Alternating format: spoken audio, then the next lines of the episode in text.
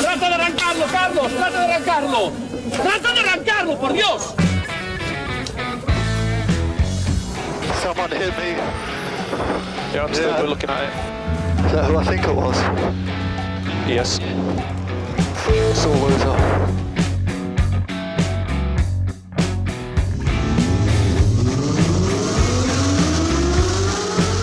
Izquierda buena más ojo corta, se cierra poco. Corta, no cortar. Para izquierda rápida. Para derecha buena más, se cierra poco. Para izquierda buena más, se abre. Acaba buena más, se abre. Sasar. Para derecha buena más, no cortar. Para izquierda rápida, ojo, se abre. Para uno. Derecha rápida, ojo, con fe. Rápida, ojo, con fe. Acaba rápida menos.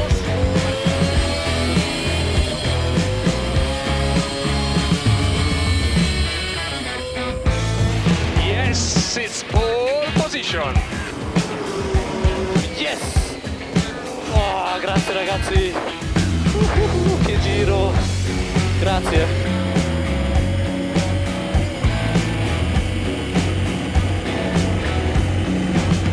Hola, hola, hola, caracolas.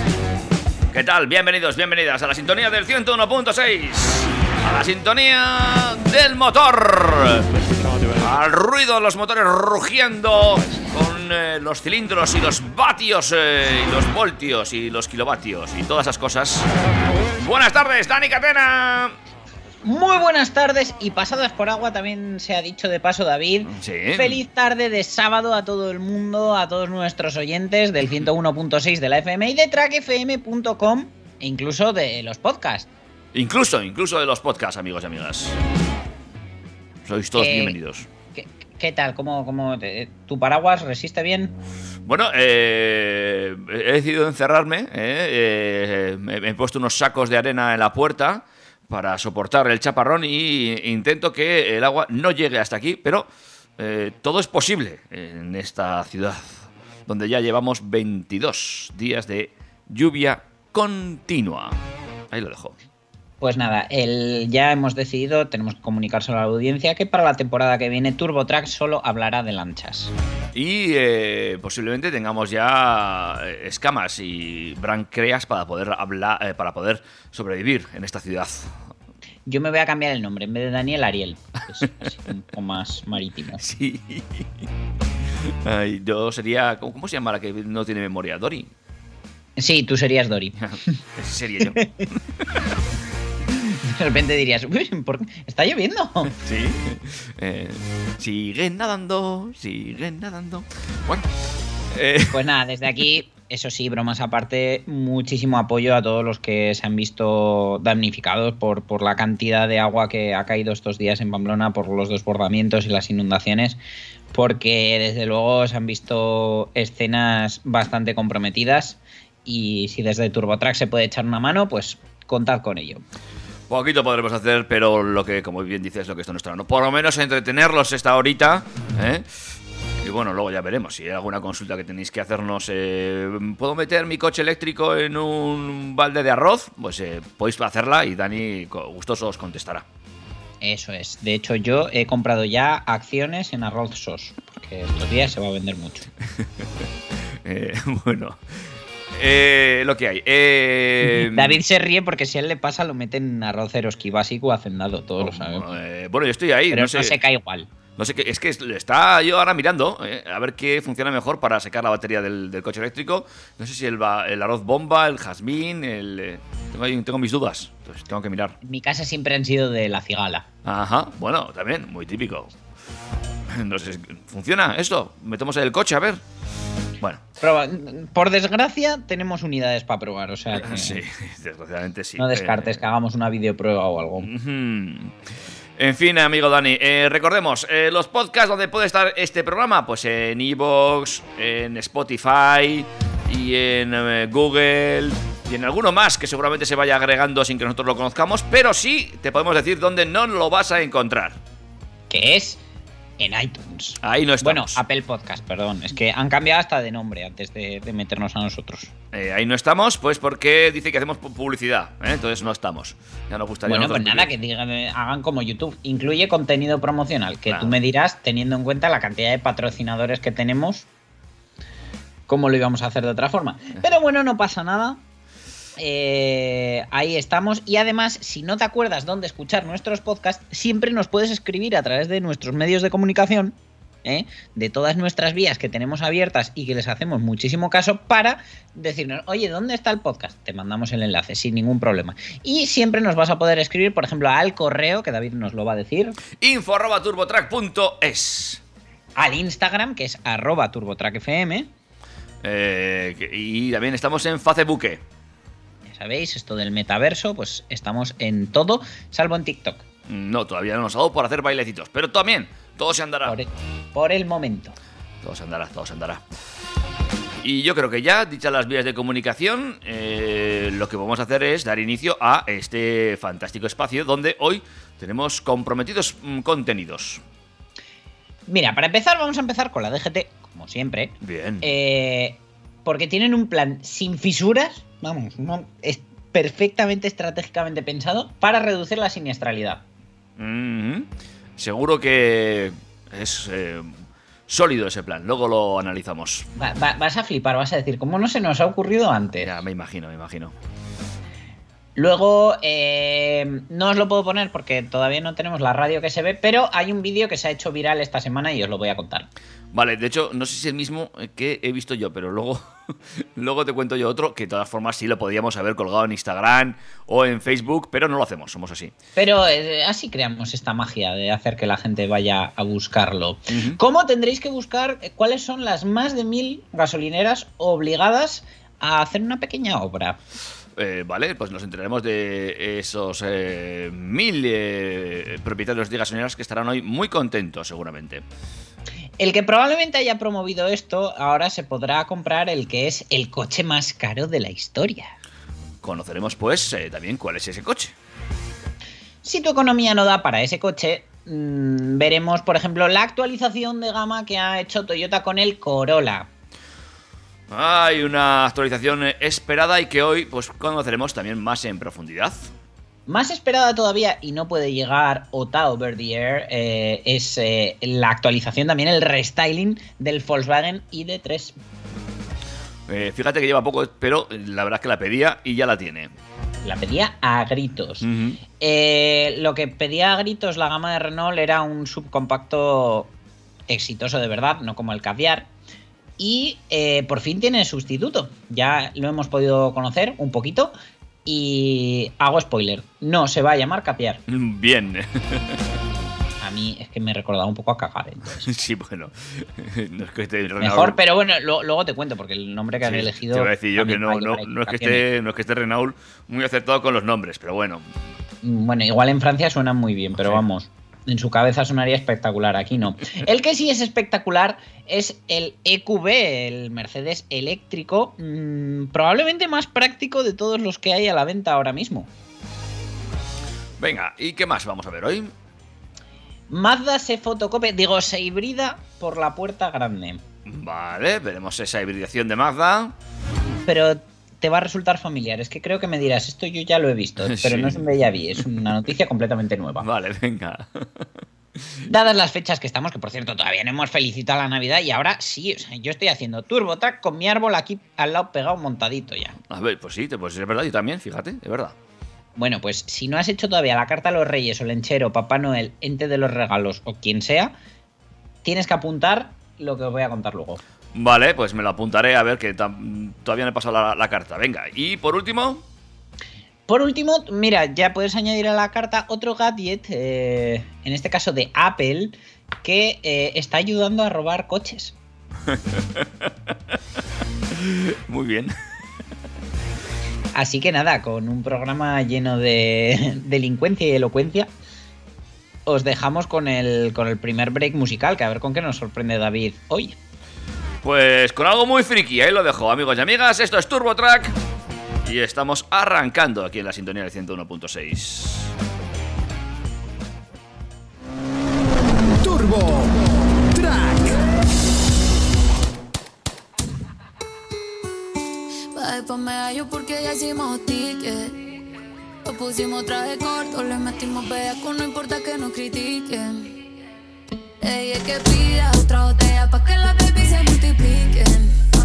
Y yo le dije obvio, pero que diga que va a ser el otro weekend. El reggaetón la pone friki, friki, prendiendo las moñas de creepy, creepy. Llegó en un maquinón y está con sus amigas dando vueltas por la city. Ey, El reggaetón la pone friki,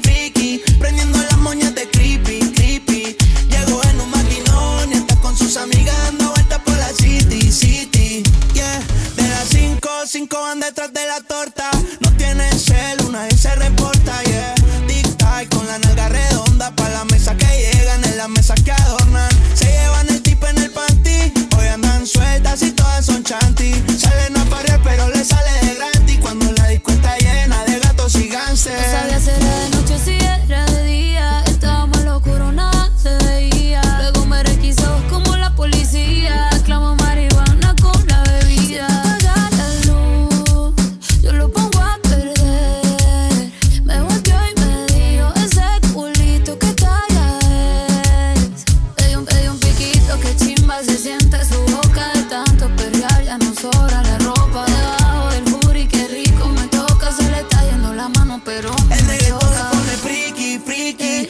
prendiendo las moñas de creepy, creepy. Llegó en un maquinón y está con sus amigas dando vueltas por la city, city. El reggaetón la pone friki, friki, prendiendo las moñas de creepy, creepy.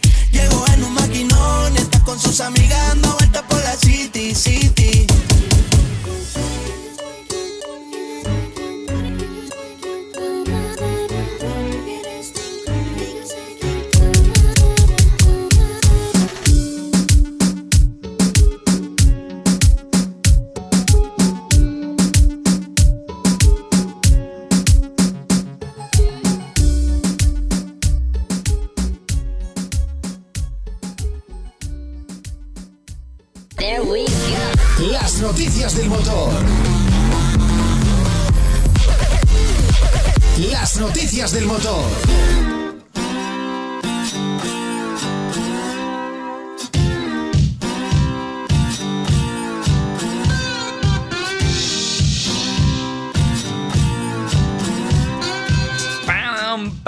Gusta, cómo me gusta esa sintonía.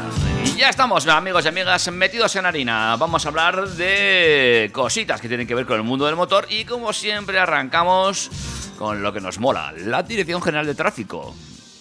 Efectivamente, la Dirección General de Tráfico, como os he dicho antes, tiene un plan completamente sin fisuras para reducir la siniestralidad. Y es que la DGT ha puesto sobre la mesa una medida que afectaría de lleno al transporte de mercancías por carretera en un momento de crisis del sector por falta de camioneros y en pleno conflicto entre el gobierno, la patronal y los sindicatos por la subida del precio de los carburantes, la posible implantación de peajes en autovías, las negociaciones de nuevos convenios colectivos y las condiciones laborales y salariales de los camioneros. Vamos, que es el mejor momento para lanzar esta idea.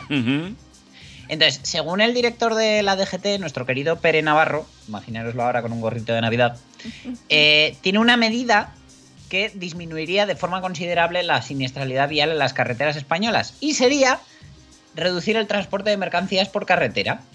Ah, ah, pues eh, me motiva la Como idea. no se nos ha ocurrido antes. Fíjate.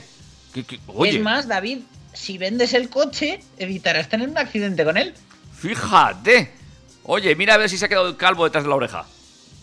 Sí, sí, eh, vamos, tremendo. A ver, él tiene un plan que es aumentar el transporte ferroviario de dichas mercancías. Una fórmula poco extendida en España debido a la falta de desarrollo de infraestructuras ferroviarias. Igual no, sé, es que no usemos el tren porque no queramos, es que no hay. Eso a decir yo, igual es que no hay. ¿eh? Se han dedicado durante años a desmontarlo para montar otras cosas, pero bueno, bien. Pues fíjate, de- Pere Navarro asegura que la red de alta velocidad española, el AVE, ha tenido un mayor impacto en la reducción de la siniestralidad vial que la implantación del permiso de conducción por puntos, pero no lo quita. La primera línea de alta velocidad, Madrid-Sevilla, fue inaugurada en el 92 y actualmente existen cuatro corredores principales con 3.400 kilómetros de vías en servicio, completamente insuficientes, según, aunque ellos dicen que es la red de alta velocidad más extensa de Europa y la segunda de todo el mundo después de China. No, y, es, y es cierto. Pero luego resulta que no es útil. No porque- es lo yo. Pues eso, y hay zonas de España que están completamente abandonadas de la red ferroviaria. O sea, porque tú intentas ir en tren a Badajoz. Ya no, no. es que es- se para, o sea, han ido reciclando las vías y los vagones que han ido retirando del resto de España y el tren casi nunca, por no decir nunca, llega a su destino a tiempo. Todos los días se para. O sea, de verdad, este señor que vive en el mismo país que nosotros, aunque parezca que vive en Yupi, ¿no se ha dado cuenta la tontería que acaba de soltar por la, por la boca? Bueno, eh, así van. Continúa, continúa co- deleitándonos con la idea de Pepe Navarro. Bueno, él dice textualmente. Pongo voz de Pere Navarro. Para que se hagan una idea de la importancia de la movilidad en la seguridad vial, les diré que parece que el permiso por puntos ha sido una de las grandes medidas para reducir los accidentes, pero en la DGT tenemos claro que el tren de alta velocidad ha sido una gran medida para reducir los accidentes, según dijo Navarro durante su ponencia en la última edición de Foro Ser Cantabria, celebrada hace unos días en Santander. Miles y miles de desplazamientos que antes se hacían por carretera ahora se hacen por ferrocarril. Esto conlleva la reducción del riesgo y nos ha permitido dar un gran paso adelante, añadió el director general de tráfico, quien se mostró partidario de impulsar el transporte ferroviario de mercancías para reducir aún más la siniestralidad vial en España. Eh, mm, señor Navarro, quiero decir, es que si yo trabajo en un banco y le recomiendo a todo el mundo que guarde el dinero debajo del colchón, pues evidentemente se, ac- se acaban los problemas de mi trabajo, pues se acaba mi trabajo también. Eh, Sí, es cierto, es cierto. Y luego también hay que tener en cuenta que no todo el mundo se puede permitir un billete en vía, en vía rápida, que habría que ver los costes del transporte de las mercancías, que esto el amigo Pepe Navarro igual no lo tiene en cuenta. ¿eh? Pero, eh, pues hombre, un viaje Pamplona-Madrid en coche a una persona le cuesta 60 euros y dices, bueno, pues te lo puedes permitir también en tren. Pero si lleváis cuatro, la cosa se complica, ¿eh? Yo es que, pero, pero, es que flipo con la- las, las cosas que dice este señor. O sea, supongo que según él, eh, el tema de la siniestralidad en carretera se verá solucionada el día que todos vayamos en dron. Eh, Sí, claro, también, esa es otra, sí. Entonces está esperando ese momento y, y- irá diciendo que bueno, que, que todo el trabajo que se está haciendo es en pro de que algún día vayamos todos en dron y así no, no dependamos de los coches en los que se pueden tener accidentes. Bueno, pues nada, ahí está el apoyo al transporte público de la DGT, eh, pero otro tipo de transporte público. en fin, tremendo. Yo de verdad, o sea, es que yo no sé cómo este señor puede estar donde está. Eh, lo que nos han dicho es si nos van a dar puntos cada vez que echamos gasolina para, para tarjeta de Ibertren o algo, ¿no? Sí, te hacen viajero frecuente Renfe. ¿Qué más Que cosas? También te digo una cosa. Al precio que está la gasolina, es que ahora casi te sale más barato ir en tren. Igual no va a ser tanta tontería. No, no, no, no, sí, este sí, señor. yo estoy, a ver, yo te digo totalmente en serio. En un Pamplona Madrid en tren para una persona, pues te sale igual o incluso más barato y más cómodo que ir en coche, vale. Te tienen que coincidir horarios y este tipo de cosas que bueno, pero bien. Y que luego por allí tengas como moverte o vayas al centro-centro, que tengas mil opciones. Desde luego que, que no vayas a Chinchón, por ejemplo. Eso es, pero bien, vamos a suponer que podemos ir, ¿vale? Pero eso si vas tú solo. Ahora, si tú vas tú con tu pareja, y si vas tú con tu hijo, y si vas tú con tus dos hijos, y si vas tú con tus tres hijos, ya la cosa no sale tan rentable, ¿eh? Hay que No, saberlo. no, pero ni de cerca. Pues eso. En fin, eh, otra cosita, Dani, cuéntame más. Al que no le va a salir rentable, y desde luego eh, más nos valdría que fuera en tren, como propone Pere Navarro, es eh, una persona que, bueno, el, el otro día pues subió un pequeño vídeo a redes sociales, Mm. y es que el GIATE, el, el grupo policial, ha sabido de lo sucedido, de lo que ha pasado, porque eh, este propio conductor se ha autodelatado, pero no por algo que en su conciencia le haya dicho ya has hecho las cosas mal, vete y di que las has hecho mal, no, es que se ha puesto a 295 kilómetros por hora en carretera, haciendo zigzags, cometiendo numerosas imprudencias y después ha subido el vídeo a redes sociales. Sí, sí, muy listos, todos son los listos. Vamos, que la Guardia Civil lo haya identificado y lo haya detenido, pues ha sido cuestión de horas. Mm. ha sucedido en Málaga, en la AP7, y es que un conductor al volante de un Audi RS, no sabemos si 3, 5, pero creo que es un 3, eh, ha publicado en una conocida red social un vídeo en el que aparece circulando a más de 295 kilómetros por hora y de forma temeraria, dando bandazos de un lado a otro para adelantar a otros vehículos y utilizando en varias ocasiones el arcén. El conductor, que ha sido identificado por la Guardia Civil como un varón de 29 años, eh, viajaba acompañado de dos amigas que en varias ocasiones le piden que detenga el vehículo. Tras visualizar el vídeo publicado por el propio conductor en una conocida red social, los agentes del subsector de tráfico de Málaga iniciaron una investigación. Una vez identificado, el conductor ha sido puesto a disposición del juzgado de instrucción de guardia de Fuengirola y está pendiente de juicio acusado de un delito contra la seguridad vial por conducción temeraria con manifiesto desprecio por la vida de los demás. Eh, tal y como explica la Guardia Civil en un comunicado, el conductor ha sido acusado en base al artículo 380 del capítulo cuarto del Código Penal que tipifica los delitos contra la seguridad vial. Este artículo dice que textualmente el que condujere un vehículo a motor o ciclomotor con temeridad manifiesta y pusiere en concreto peligro la vida o la integridad de las personas será castigado con las penas de prisión de seis meses a dos años y privación del derecho a conducir vehículos a motor y ciclomotores por tiempo superior a uno y hasta seis años. Bueno, pues esperemos que todo el peso de la ley caiga sobre este tonto. Sí, como cayó su peso sobre el acelerador. En fin. Eh, te acabo de mandar otro vídeo. Luego lo ves y me dices qué te parece. que también se está Ah, haciendo... ah, ah, que no era este el vídeo del que tú hablabas. No, no, no, no, no. Es el que te mando también se está haciendo viral. ¿eh? Y es sobre eh, la gente que trata de con- convertir los coches en coches autónomos con una botella de Coca-Cola. Y ahí lo dejo. Uy, botella de Coca-Cola. Uno de nuestros oyentes que nos estará oyendo ahora mismo, o- o- hola José Antonio, eh, tiene un cacharrito comprado en AliExpress eh, que, se adapta justo a la forma del volante de su Tesla, de su coche. Y, y es para poder ir sin manos para que el volante detecte presión y no le esté solicitando intervención con- eh, continuamente. Puedes mandar el vídeo para que vea lo que puede pasar. En fin. eh, Pues, pues nada, José Manuel, luego te lo envío.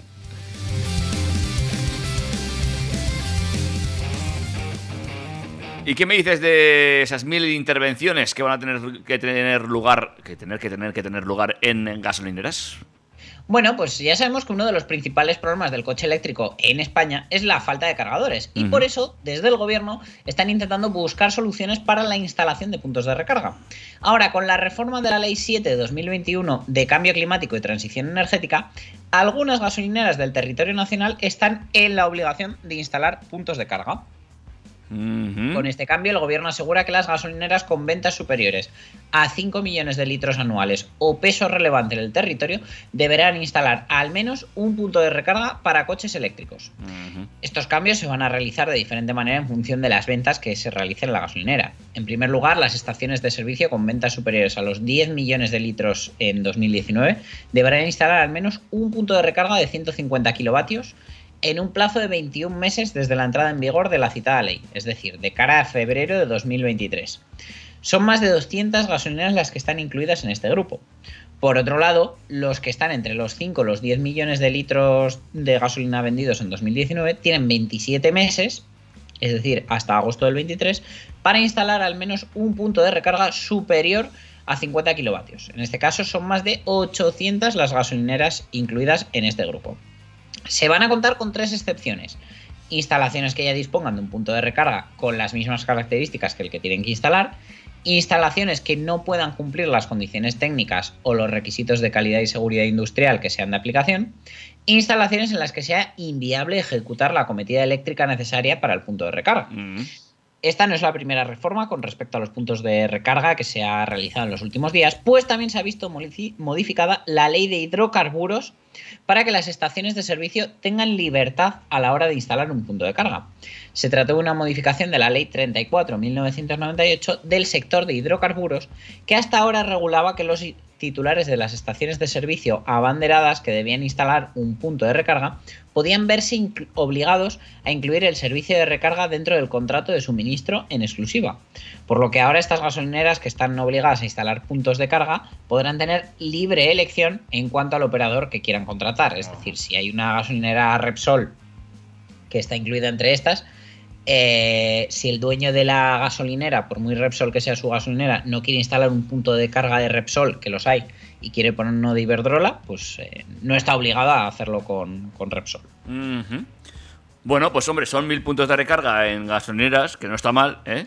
pero que tengamos que llegar a obligar al personal a hacer inversiones por su cuenta para instalar puntos de recarga y que el propio eh, Estado, las comunidades no lo hagan, pues bueno, pues deja mucho que desear. Es que el, o sea, quiero decir, no está mal del todo, pero a lo mejor lo que tendrías que hacer es, de alguna manera, garantizar que a ese empresario que estás obligando a hacer esa inversión le vaya a rentar a futuro, es decir, animar y fomentar que la gente cargue en esos puntos de recarga, se anime a viajar y al final, pues el- la persona que ha hecho esa inversión, por lo menos que vea un rendimiento y le haya servido de algo la, inversión.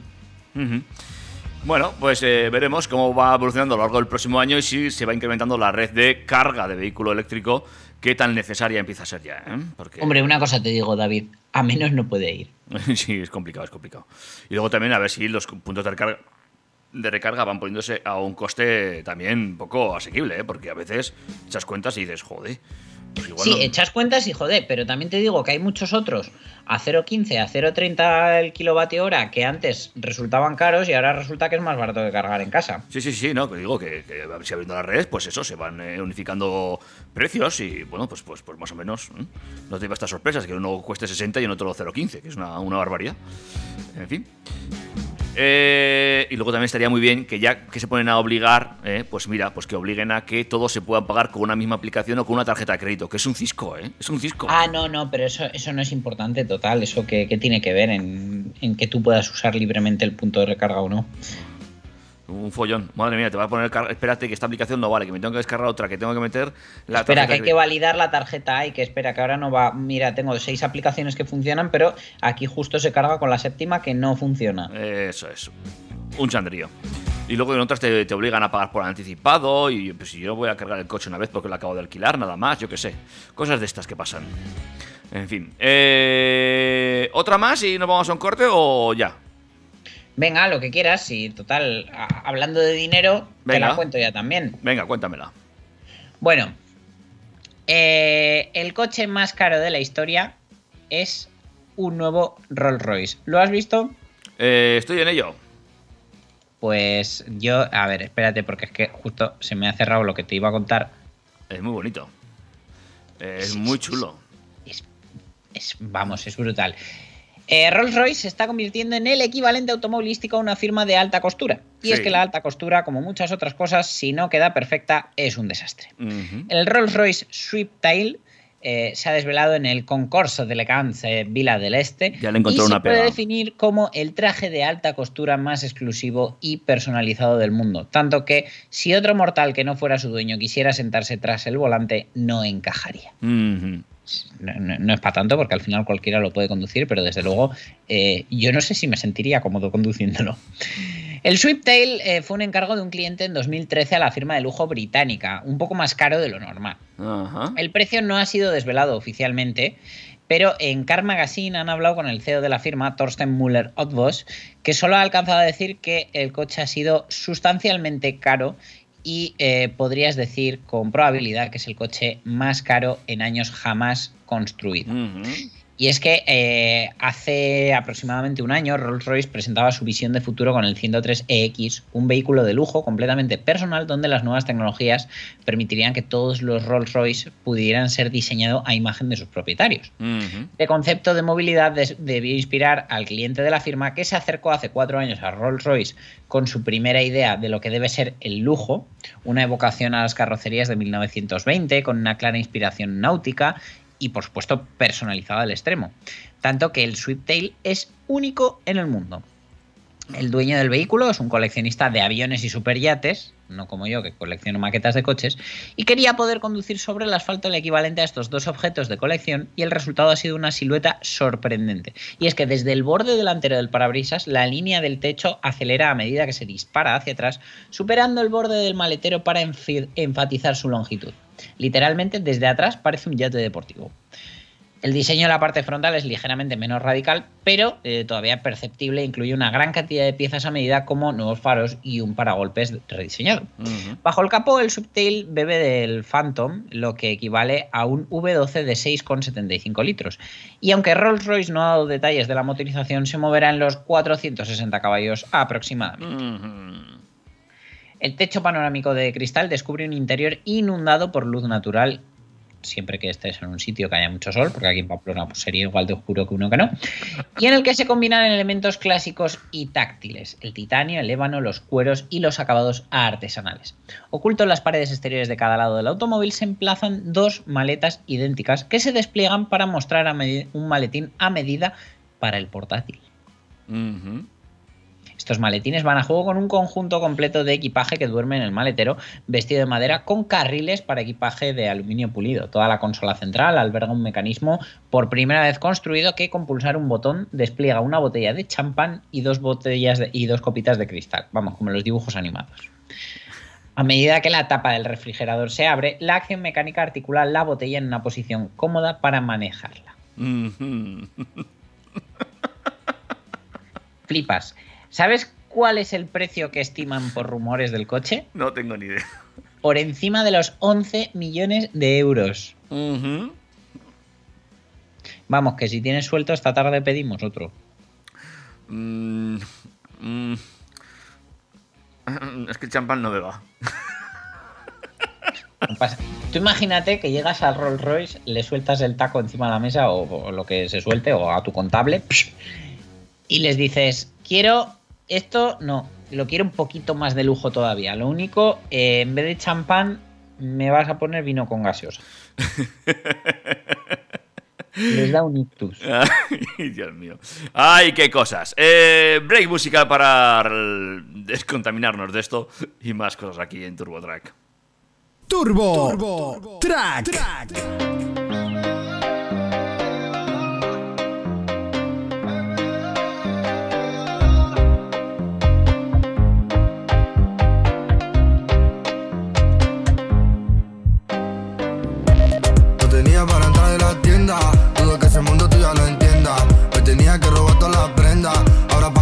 esa hacienda. No tenía para entrar en la tienda, dudo que ese mundo tú lo entiendas. Me tenía que robar todas las prendas, ahora pago todos los meses esa hacienda. Mora no descarga, no necesitará y no pararé. Tiran, deja que mate, mejor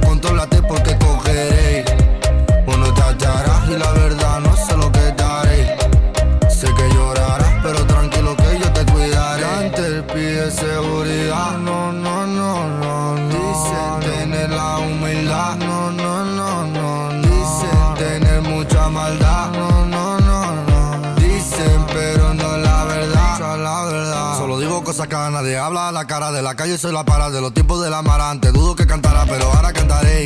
Ten- ten tranquilo, nunca pararé. Noche con el desespero, visa, no me pongas pero. El paquete mío entero, amo siempre al dinero. Y la mamá la primera, eso nunca cambiaré. En- En la mente siempre la tendré. Ey, ey. Primero con visa que viene de África. Parece que a muchos molesta, mucho pica.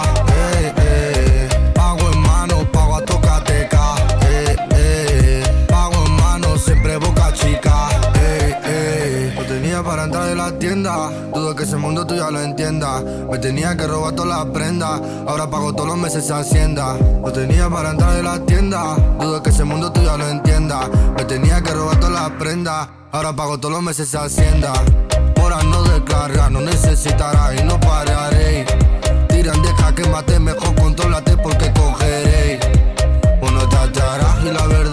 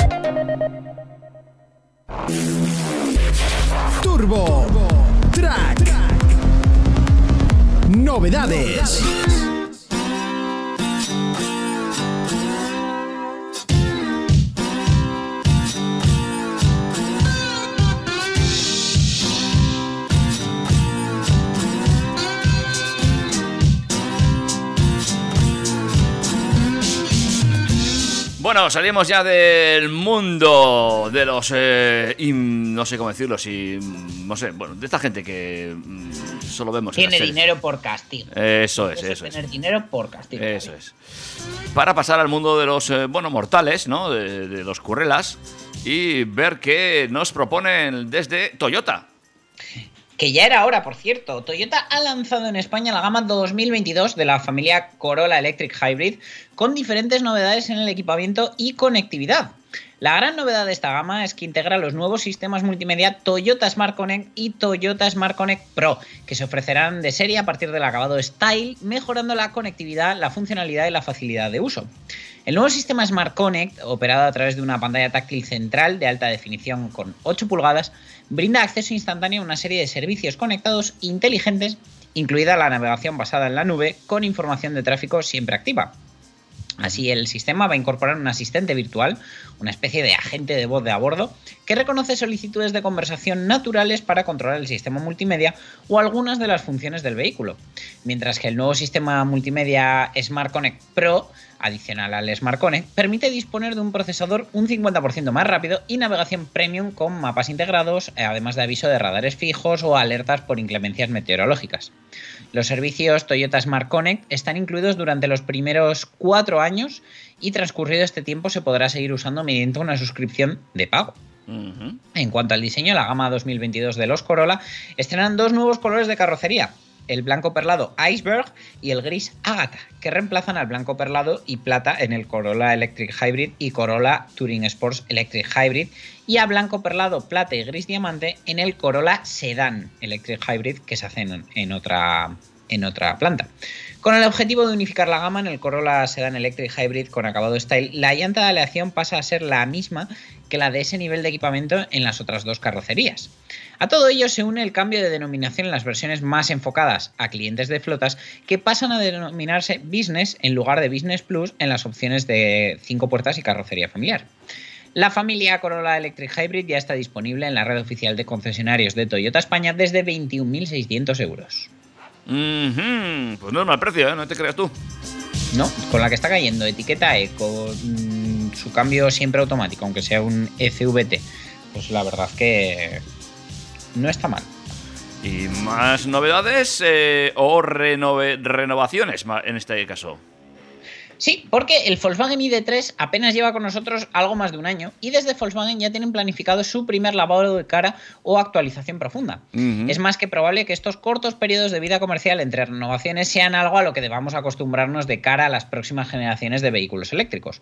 La tecnología que estos instalan es muy fácil que al poco tiempo de llegar al mercado como algo puntero quede desfasada en pocos meses. Algo parecido es lo que podemos ver en el terreno de la tecnología móvil, por ejemplo. Y es por ello que desde la firma alemana ya preparan una serie de actualizaciones para ser lanzadas mucho antes de lo que pensamos. Después de una primera entrada al mercado del Volkswagen ID3, ahora llega el momento de pulir esos primeros detalles mejorables eh, los propios clientes han reportado a la firma alemana. Con este motivo planean lanzar una primera actualización tecnológica en apenas un mes y esta leve puesta a punto llegará con nuevos útiles como una pantalla central de infoentretenimiento que alcanzará el tamaño de 12 pulgadas y mejorará su sensibilidad táctil. Además de esto, incorporarán un nuevo sistema deslizante para el control del clima que portará una retroiluminación más eficiente para eh, una mejor visión en momentos de poca luminosidad. Hago un paréntesis y espero que llegue al resto de la gama. Al resto de la gama y al resto de primos, porque vamos, ni León, ni Octavia, ni Golf, ninguno, ni Formentor llevan las teclitas del clima iluminados. Sí, un cisco por la noche. es un san Dios. Ah, pero le dices hola, hola y ya está. Bueno, a lo que iba. También llegarán nuevas telas y materiales de mayor calidad y resistencia al tiempo, especialmente para los acabados superiores. Estas han sido algunas de las propuestas por parte de los propios clientes, a lo que la propia firma ha hecho caso e implementará en el llamado Model Year 2022. Pero si hablamos de actualización importante sobre el modelo, la firma, además de la leve puesta a punto mencionada, ya se encuentra trabajando en un lavado de cara más profundo para lanzarlo al mercado a principios de 2023. Eh, en esta información especifican que aunque el modelo se haya lanzado hace relativamente poco y aún se sienta como muy nuevo, ciertamente el mercado avanza muy deprisa y desde Volkswagen se ven obligados a lanzar una primera puesta a punto profunda para seguir siendo uno de los eléctricos más atractivos del mercado actual. En esta importante renovación de cara a 2023 se prevé con una mejor y mayor dosis de opciones para los materiales y acabados interiores, que ya era hora, una renovación exterior y unas luces LED mejoradas. Además de estos detalles, también se espera que eh, ahí se dé bienvenida a la variante más deportiva y prestacional del modelo, el ID3 GTX, que presentará un diseño algo más atrevido y eh, unas prestaciones mucho más capaces. Eh, de todas formas, el ID3 ya, ya tuvo una pequeña remodelación de, de interior, ¿no? Hace unos meses. No, no, no, no, para nada. Lo que pasa es que se estaba pidiendo y lo Ah, que sí, ah. El lanzamiento se retrasó por el tema de la navegación con realidad aumentada Sí. y lo que prometieron era que los que se entregaron sin, sin la navegación se les iba a activar cuando tuvieran el software listo. Ajá. Porque era una cosa que daba muchos problemas y estaba retrasando el lanzamiento del coche una barbaridad. Vale, vale, no, me suena a mí que habían cambiado el interior, no sé por qué, fíjate. Eh, bueno, pues veremos cómo queda el renovado ese ID3. Pues sí, el que no se va a renovar, muere y llega otro, eh, es el, el subcompacto de Renault. Y es que a lo largo de los últimos meses Renault ha estado poniendo a punto a la siguiente generación del Caviar, uno de sus productos estrella y uno de los más importantes de la casa, ya que es el representante en el competido y popular segmento C-Sub europeo. Sin embargo, los franceses quieren dotar a este nuevo modelo de un ambiente completamente diferente y por ello han decidido decir adiós a la denominación actual, y es que el Caviar pasará a llamarse oficialmente Renault Austral. Ujú.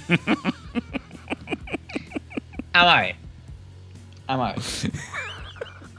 Después de toda la gente que entra, por ejemplo, en SEAT pidiendo una Altea cuando quieren una Teca, una Rosa cuando quieren una Arona, ¿cuánta gente va a entrar en Renault preguntando por el Astra?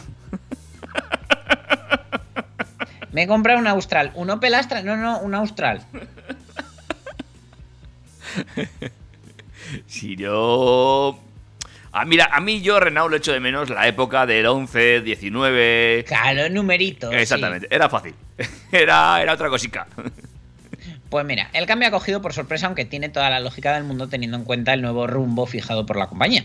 Renault quiere dar un soplo de aire fresco a la flota de productos y por eso ha optado por renombrar algunos de sus modelos, hacer desaparecer otros y anunciar lanzamientos eléctricos únicos como el Megane E-Tech, por ejemplo. Los franceses están en época de cambio y quieren que todo el mundo lo sepa. La denominación escogida eh, no ha sido tomada al azar, según dicen ellos, y Austral proviene del latín australis. No joda. Lo siento, no puedo, es que ha sido elegido al azar. Bueno, venga, sigue, sigue. Bueno, según dicen, es una palabra extendida y presente en muchas lenguas europeas. Sí, claro. Según los creativos de Renault, evoca el color y la calidez del sur, la naturaleza relajante y los grandes espacios abiertos. Su nombre no será lo único que recuerda al sur, ya que Renault ha decidido que la fabricación del Austral se lleve a cabo en la planta de Palencia. Ujú. Yo ya me estoy viendo, si tuviera uno le pondría de mote Australopithecus. Pero bueno, el Renault Austral se va a integrar en el competido mercado de los C-Sub con una cota de 4,51 metros de largo, directo a la diana del Hyundai Tucson, el Kia Sportage, Peugeot 3008, Nissan Qashqai, por ejemplo. Son sus poderosos enemigos que eh, no le van a poner las cosas nada sencillas, pero el modelo francés mostrará una amplia polivalencia mecánica, sobre todo, con versiones tradicionales de gasolina, no va a haber diésel, pero va a haber eh, tecnología híbrida e híbrida enchufable. Mm. Parte de esa tecnología va a provenir del Megane eléctrico, que ya fue presentado, y la variante híbrida va a tener un nuevo motor de 1,2 litros de gasolina, al que se sumará un motor eléctrico y una batería de iones de litio. Desarrollaron una potencia aproximada de 200 caballos, con un sistema de cambio similar al que se ofrece en modelos como el Captura actual. La versión más eficiente de todas llegará con un tren motriz híbrido enchufable, y su lanzamiento no se ha confirmado en el momento del anuncio oficial, pero se espera que llegue a los mercados a finales del 23 o principios del 24. En este caso, la configuración mecánica va a seguir siendo un absoluto misterio, pero suponemos que va a llegar como el modelo más prestacional de la gama, con una autonomía eléctrica superior a los 60 kilómetros. En cuanto a precios, todavía ni idea. Bueno, de aquí al 2023, 2024, la normativa europea puede dar mil vueltas y esos 60 kilómetros por hora quedarse muy cortos. Ya veremos. En fin, Bueno, pero mira, la parte buena es que igual pides hoy un Cadiar y te llega un Austral de estos, también puede ser. tal y como están las cosas. En fin, eh, muy fuerte. Lo de los nombres, no sé, no sé. eh, que se lo hagan, miren, la gente de Renault, que no. A mí últimamente no, no me dan, ¿eh? No, no, no dan contigo la tecla. Pues mira, yo pienso que no están haciendo las cosas mal, pero bueno, Austral no me termina de gustar como nombre. No, no, y además, seguramente el rumbo que le están dando a la compañía no sea para nada malo. Los nuevos modelos que estén viniendo sean eh, fantásticos, pero jolín con los nombres, de verdad, ¿eh? Uf. En fin, eh, ¿me cuentas lo de Mercedes? Pues sí, la gama EQ de Mercedes sigue tomando forma y ahora la firma alemana anuncia precio para España del que se posiciona como la alternativa práctica al EQA. Se trata del EQB que va a llegar a nuestro país a través de dos variantes distintas. Eh, vamos a tener el EQB 300 Formatic que va a salir de 58.000 euros y eh, el tope de gama va a ser el EQB 350 Formatic con una tarifa inicial de 60.225 euros. Las dos versiones tienen un esquema de doble motor eléctrico para ofrecer tracción total y eh, tienen 228 caballos el 300 y 292 el 350. A pesar de la diferencia de precio que existe entre las cifras de potencia de las dos versiones, eh, logran exactamente la misma autonomía con una carga completa. Ambas homologan 420 kilómetros en base al ciclo WLTP. No obstante, sí existen diferencias en ámbito urbano con autonomías que en circunstancias más favorables llegarán a los 474 kilómetros para el más potente y 498 para la versión de acceso que ambos logran la misma autonomía en ciclo combinado se debe a que, eh, articuladas en torno a un esquema eléctrico de 420 voltios de tensión nominal, eh, tienen la misma batería que tiene 66,5 kilovatios hora, aguanta cargas de hasta 100 kilovatios y puede cargarse del 0 al 80 en 32 minutos. No hay diferencias en el equipamiento de serie.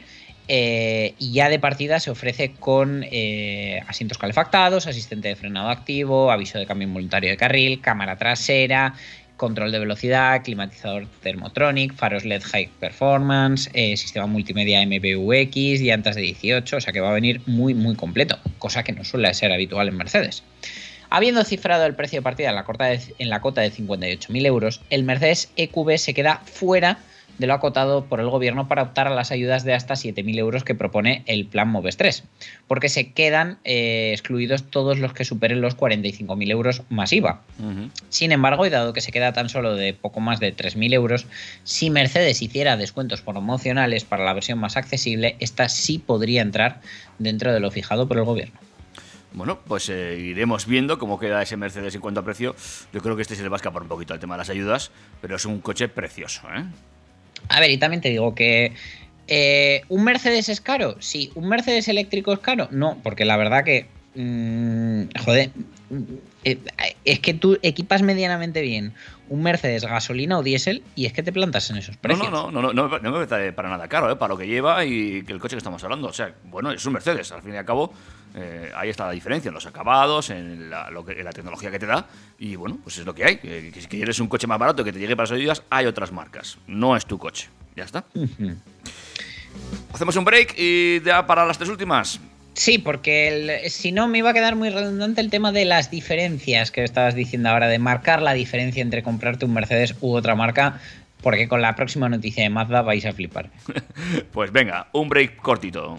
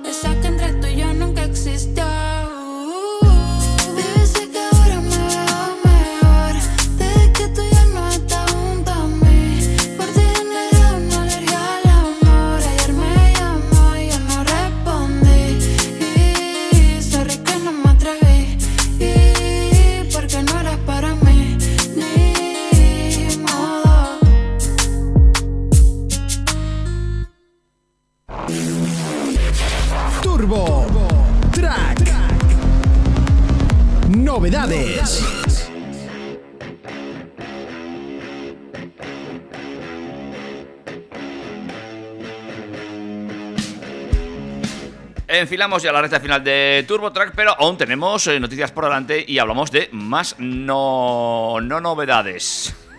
A ver, yo te voy a contar la noticia tal cual. Vale. Te va a sonar la novedad. eh, lo estás viendo en pantalla y luego ya nuestros oyentes van a entender el porqué del cachondeito. Sí.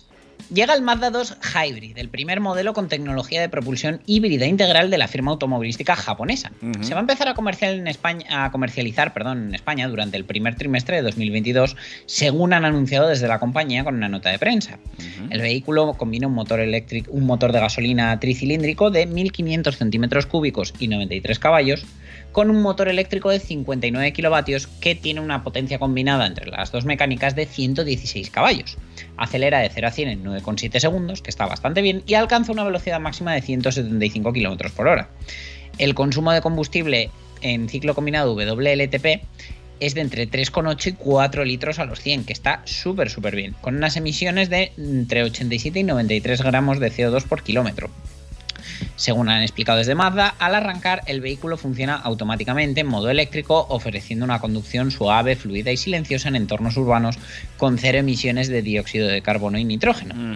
En circunstancias de conducción normales, la distribución de la potencia se reparte entre el motor de gasolina y el eléctrico para obtener un rendimiento óptimo y la mejor eficiencia posible.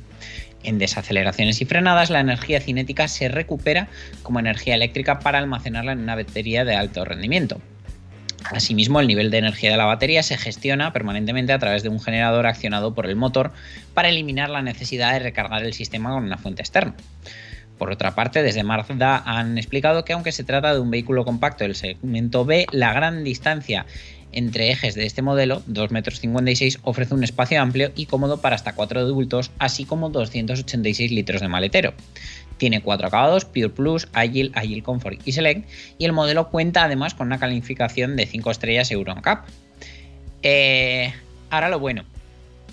Este modelo es resultado de la larga colaboración entre Mazda Motor Corporation y Toyota Motor Corporation, según un y va a ser un modelo fabricado por Toyota.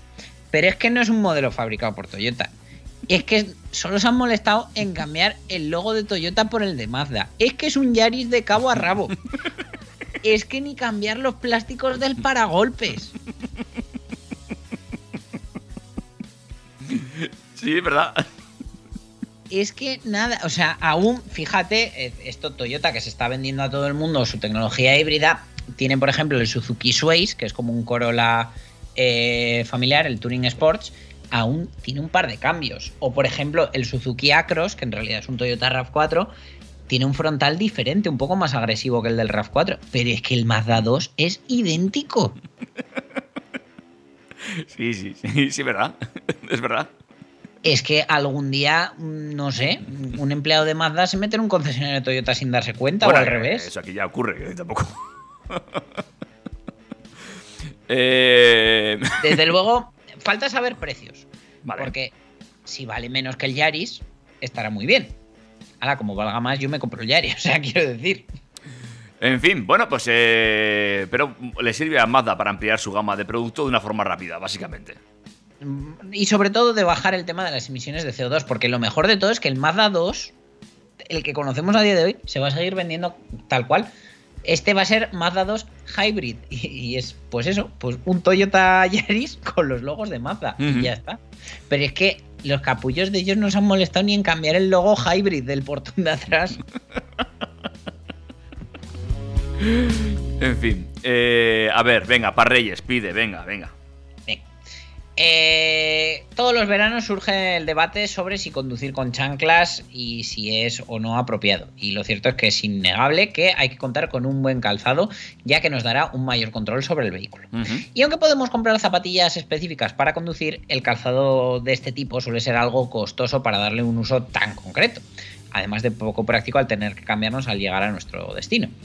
Y de esa manera, pues suele ser mejor comprar unas zapatillas informales que cuenten a su vez con algunas características ideales para conducir, Como es el caso de las Puma Tazón 6 que se han presentado por solo 30 euros ahora mismo en Amazon. Ajá. Es un precio de lanzamiento eh, que nada más lanzarlo era notablemente superior. Le han metido un descuentazo y eh, bueno, pues eh, tiene mucho, mucha parte en el diseño y el desarrollo, ese papel tan relevante que tiene Puma en el mundo de la equipación deportiva cuando nos referimos al calzado, ya que muchos pilotos llevan las botas de Puma y el mismo Lewis Hamilton lleva botas Puma para pilotar sus Mercedes en los grandes premios. Estas zapatillas no son las de Hamilton, pero sí son prueba del buen hacer de la marca en el mundo del automóvil y la experiencia que tienen. De hecho, eh, las Puma Tazon 6 son un modelo pensado para actividades eh, deportivas en general y solo hay que echarle un vistazo a las líneas para ver eh, el estilo mo- automovilístico con el que cuentan. A mí la verdad que me han gustado bastante. Tienen base de caucho que hace que no deslicen, que tengamos buen agarre tanto en los pedales como en los talones y la goma llega hasta la puntera de la zapatilla, por lo que tendríamos margen al realizar maniobras como el punta tacón. Ah, bueno. Tiene además buena amortiguación en la parte del talón para que sean cómodas si, si vamos a caminar con ellas. Y la verdad que deben dar bastante buenas sensaciones y, eh, y comodidad al conducir. Bueno, pues nada, por 30 euritos te puedes comprar ahora una espuma tazón eh, 6 FM. Hombre, a ver, si quieres, tienes un nivel superior que, eh, pues por ejemplo, están las Future Card Cat de Puma con los motivos del equipo de Mercedes de Fórmula 1, pero eh, a esa te vas a ir a 90-100 euros tranquilamente. Mm, me quedo con las, con las tazón. Soy más de cola. ¿Sabes cuál es otro regalo idóneo para, para los que nos gustan los coches? Venga, a ver, dime. La lucecita V16 de Marras, que también ha estado por 12 euros en, en Amazon, la iWater E-Light. Ajá. Y vamos, está homologada y me parece un regalo pues, bastante curioso. Si, si te toca, por ejemplo, un amigo invisible y no sabes qué, qué regalar. Vale. También te puedo regalar un AirTag. Sí, pero eh, ya sabes qué puedo hacer con él. No, pero me lo vas a contar ahora. Sí, porque las nuevas tecnologías traen consigo modos cada vez más sofisticados para robar coches. Ajá. Y ahora lo vamos a ver con el AirTag de Apple. Bajo el lema No des nada por perdido, la marca de la manzana eh, vende este dispositivo de 11 gramos sin colgarnos nuestro podcast donde nosotros queremos, cuyo fin es localizar objetos cotidianos como la cartera o las llaves del coche. La tecnología ha sido aprovechada por un grupo de ladrones que ha estado rastreando los coches que querían robar.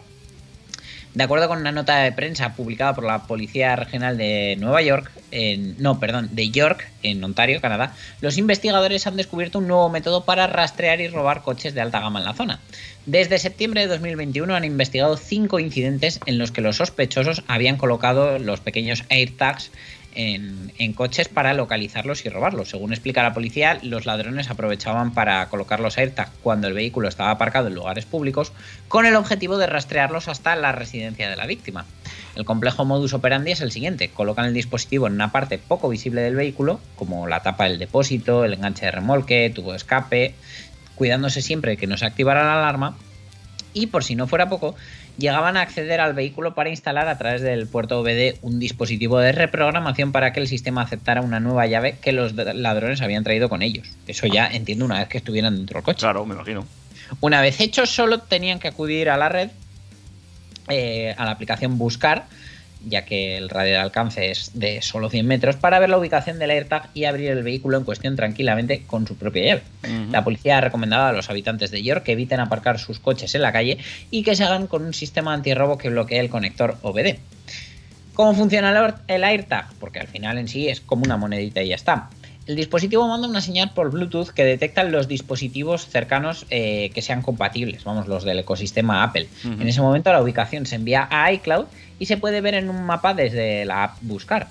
Eh, en sí, lo, tal como funciona es eh, el cacharro en sí no, no está conectado, no, no es tan inteligente, pero cuando alguien, por ejemplo, pasa con un iPhone cerca, aprovecha la conexión de ese iPhone de manera totalmente anónima para enviar su ubicación y ha sido así como eh, han conseguido localizar los coches. Pues bueno, eh, lo que tiene, de todas formas, eh, esto aquí han usado los de iPhone, pero también existen de otras marcas, y hay que estar muy atento, que es que ya cualquiera lo hemos rastreado de esta forma. Nos colocan un chisme de estos y ni nos enteramos. En fin. Yo, sin embargo, Dani, no te tengo que rastrear para encontrarte la próxima semana a esta misma hora en este mismo lugar.